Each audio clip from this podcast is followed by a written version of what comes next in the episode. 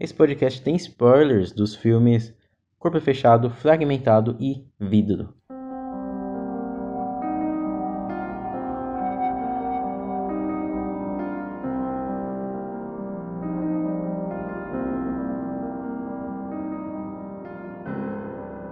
Semana passada eu assisti ao filme O Hóspede, tanto que eu até escrevi o que eu achei dele lá no meu Instagram.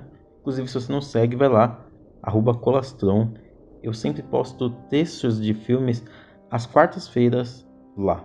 Mas voltando ao Hóspede, eu gostei bastante desse filme do diretor Adam Wingard.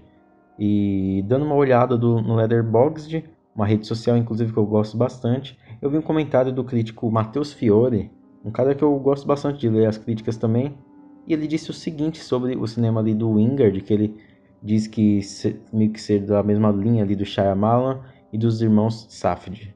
Segundo ele, eles têm, abre aspas, uma crença na arte que ele faz e na força do cinema como uma experiência muito mais de sensações e mistérios do que na da explicação. No caso de Wingard e Shyamalan, é quase como se eles fossem um anti-Nolan. Fecha aspas. Esse comentário é muito interessante, pois quando falamos sobre filmes de heróis, o Nolan ele ficou muito marcado com a sua trilogia Cavaleiro das Trevas. Inclusive eu gosto bastante. Mas muitos fãs dizem que aquilo ali é bom porque é maduro e carrega um tom sombrio e realista. Eu tenho alguns problemas com esse tipo de comentário e a trilogia de super-heróis do M. Night Shyamalan conversa bastante sobre esses filmes de heróis que tentam ser superiores é, pela maneira que eles abordam alguns temas. No episódio de hoje eu vou falar sobre como o Shyamalan fala sobre a crença no cinema de herói e como isso pode ser levado à discussão dos filmes atuais. Meu nome é Alisson Cavalcante e esse é mais um episódio do podcast Colastron.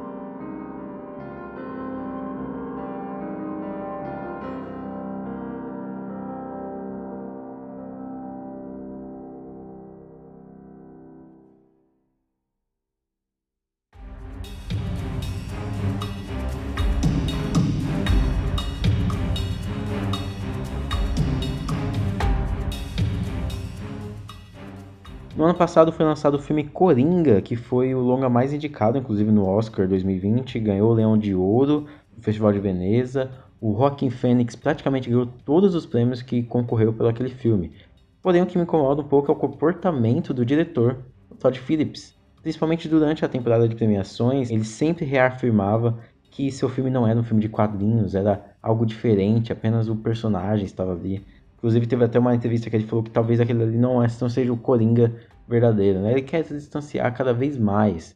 E isso talvez para ganhar uma credibilidade com a academia, mas o que me incomoda é esses diretores mais autorais quererem se distanciar mesmo do material base para dar, sei lá, uma de superior ou sei lá o que. Sam Raimi dirigiu ótimos filmes, por exemplo, do Homem-Aranha, seguindo bastante da cartilha dos quadrinhos. X-Men tem alguns bons longas ali no meio. A série Watchmen, por exemplo, foi uma das melhores produções aí de 2019 e sempre reverenciou a HQ base. Porém, tem ali um diretor que não fez um filme baseado em quadrinhos, mas todo momento reafirmava o valor, a influência e a devoção por esse material. Eu estou falando do M. Night Shyamalan e a sua trilogia que se inicia em Corpo Fechado.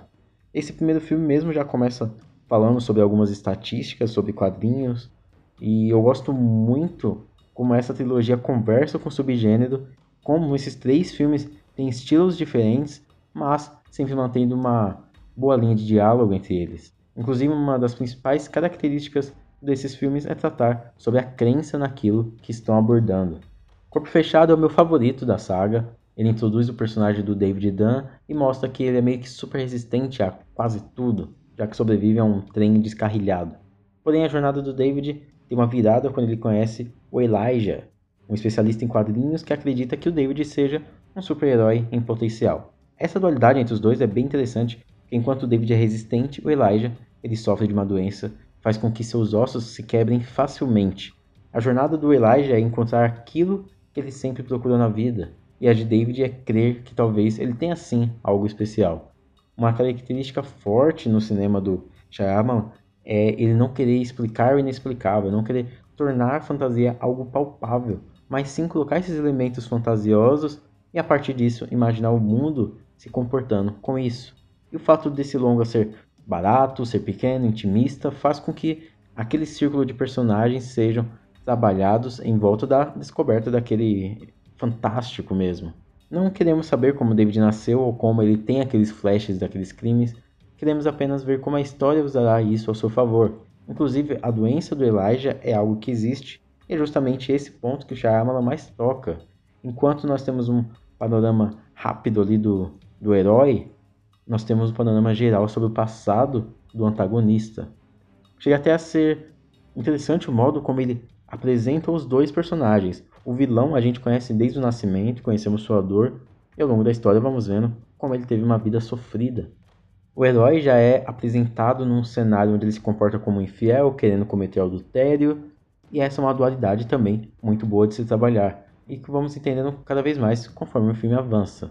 E aí pulamos 15 anos e conhecemos o fenômeno fragmentado.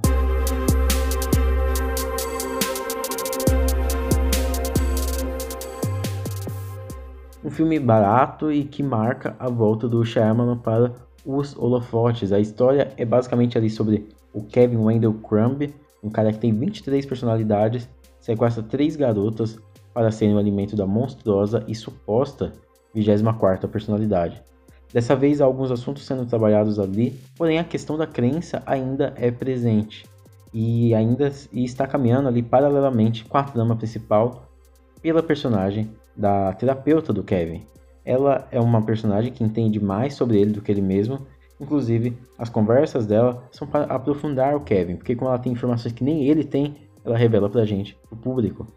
Há um aprofundamento no fato dela querer fazer o mundo acreditar que seus pacientes existem, seus pacientes devem ser tratados. Kevin, ele é um cara sofrido, abandonado, que no fim ele luta por quem ele acha que é oprimido e aqueles que conhecem a dor, né?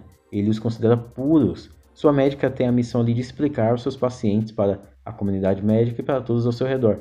Inclusive tem uma cena em que uma idosa, uma vizinha dela, diz que não acredita que aquelas pessoas, os pacientes da médica estão falando a verdade. E na mesma cena essa vizinha olha para a televisão, passando aqueles comerciais super bregas, ela compra alguma coisa que tá lá, ela liga para comprar, né? Ou seja, isso é meio que o Shyamalan brincando e cutucando a gente dizendo: olha o tanto de merda que vocês creem e que são claras que são mentiras ou distorções, e ao mesmo tempo vocês querem que tenha sentido ali numa trama fantasiosa ou que tudo seja explicado. É aquele famoso medo do desconhecido que faz a gente renegar que ele exista.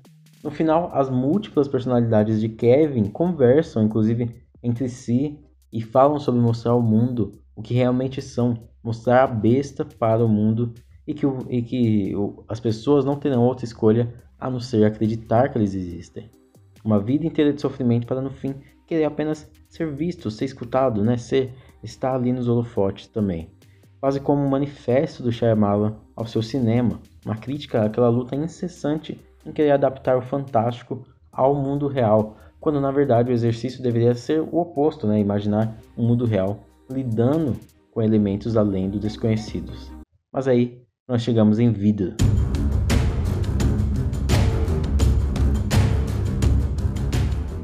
O Shyamalan diz que essa franquia já tinha sido pensada desde o início. Acho que a ideia, acho que a ideia, a continuidade pós Corpo Fechado foi sim pensada, mas essas continuações devem ter sido só planejadas tudo certinho, esses personagens novos apenas agora mesmo, né? Já começamos o filme vendo o David Dunn sendo quase uma lenda urbana, né, um justiceiro, e caçando o Horda, que é o nome que deram para o Kevin, já que ele pode ter várias personalidades. Eles se ferram, são presos e são levados a uma clínica de tratamento psicológico. Uma coisa até que pode soar irônica, né, se levarmos em consideração que o maior filme de super-heróis, em termos de grandiosidade e bilheteria, iria ser lançado três meses depois do vídeo, né? É, Heróis do Manicômio. E esse foi o longa que mais desagradou o público, e eu até entendo, mas eu também entendo que a minha visão sobre esse filme foi a partir da conversa que o Shyamalan nos convida para ter.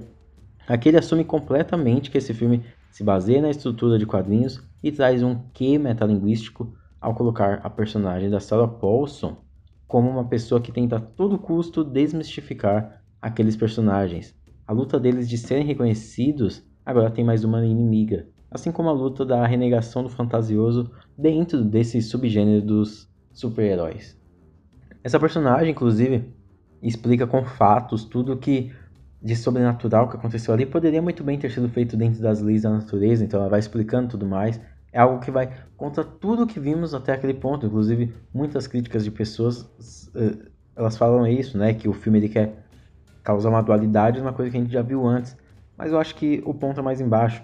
E o Sr. Vidro tem uma hora que ele conversa, né, inclusive com o Hedwig, que é a personalidade de 9 anos do Kevin. Ele diz que o Hedwig tem sorte, pois vai sempre olhar o mundo como realmente é, fazendo uma alusão, né, a essa perda do, do, da crença no fantástico quando a gente acaba crescendo. O Shyamalan brinca até com a estrutura dos quadrinhos, tendo de novo a relação metalinguística de adiantar toda a trama, é, falar, tipo, ah, agora é hora do embate final, e aí os dois heróis aparecem no embate final, né? E isso sempre aparece na boca da personagem da Sarah Paulson e do Senhor Vida. Duas pessoas que são antagônicas por lutarem ali pelas suas crenças. Em determinado momento, ela até fala: quadrinhos não são histórias válidas. Aquilo que se assemelha muito aos realizadores que tentam renegar as origens de suas histórias. E Shyamalan mostra que sim, essas histórias são válidas. O terceiro ato desse filme é sensacional. Toda a construção de um clímax que na realidade quase não ocorre. Até a trilha, que tem aquele toque crescente, sempre ela parece que nunca chega no ápice. O Shyamalan também, ele toca ali, faz meio que uma brincadeira com esses filmes pós 2001, né, pós 11 de setembro. Ele foca naquela torre gigantesca, foca num grande acontecimento, foca naquele clímax que já vimos várias e várias vezes. Inclusive, se você tentar lembrar qual o cenário do, do, do clímax ali do primeiro filme dos Vingadores. É, tudo vai se revelando para o mundo, numa cidade destruída, e no centro, uma grande torre. A morte do Senhor Vidro ali no final do, desse filme Vidro né, é excepcional, pois ele esclarece que aquilo não é uma edição limitada, é uma história de origem. O Shyamalan pode estar falando sobre ele mesmo, ou sobre aqueles heróis daquele filme que vão ser revelados para o mundo. E então o Mr. Glass, né, o vidro, ele termina a sua vida quebrando a quarta parede, fazendo o próprio público acreditar nele. O Shyamalan, ele é sim, basicamente ali um, um anti-Nolan. Não que o Nolan seja sempre ruim, eu gosto bastante dos filmes dele, mas repare que quando ele tenta dar sentido, explicações para os seus filmes, a história perde o ritmo e a força. Já o Shyamalan sempre foi fiel à ficção, à fantasia, ao sobrenatural. Desde o sexto sentido, passando por corpo fechado, chegando em A Visita e até o momento em Vidro. Seu cinema é o cinema da percepção que vai além do entendimento apenas textual, mas sim o que ele desperta em você, é o que ele faz você pensar. E é um manifesto a própria renegação daquilo que é ficcional, fantasioso, daquilo que é considerado infantil e às vezes inferior. O último plano do vidro é os superpoderosos sendo revelados ali no programa de TV. Ao fundo, pessoas caminhando naquela estação da Pensilvânia e no centro dela há uma árvore de Natal e atrás dela a estátua do Anjo da Ressurreição, uma homenagem feita para os mortos na Segunda Guerra Mundial. Uma sociedade que muitas vezes renega o fantasioso, mas que homenageia seus heróis utilizando uma figura de uma religião que se baseia em algo que para muitos não adeptos soa muito, mas muito fantasioso.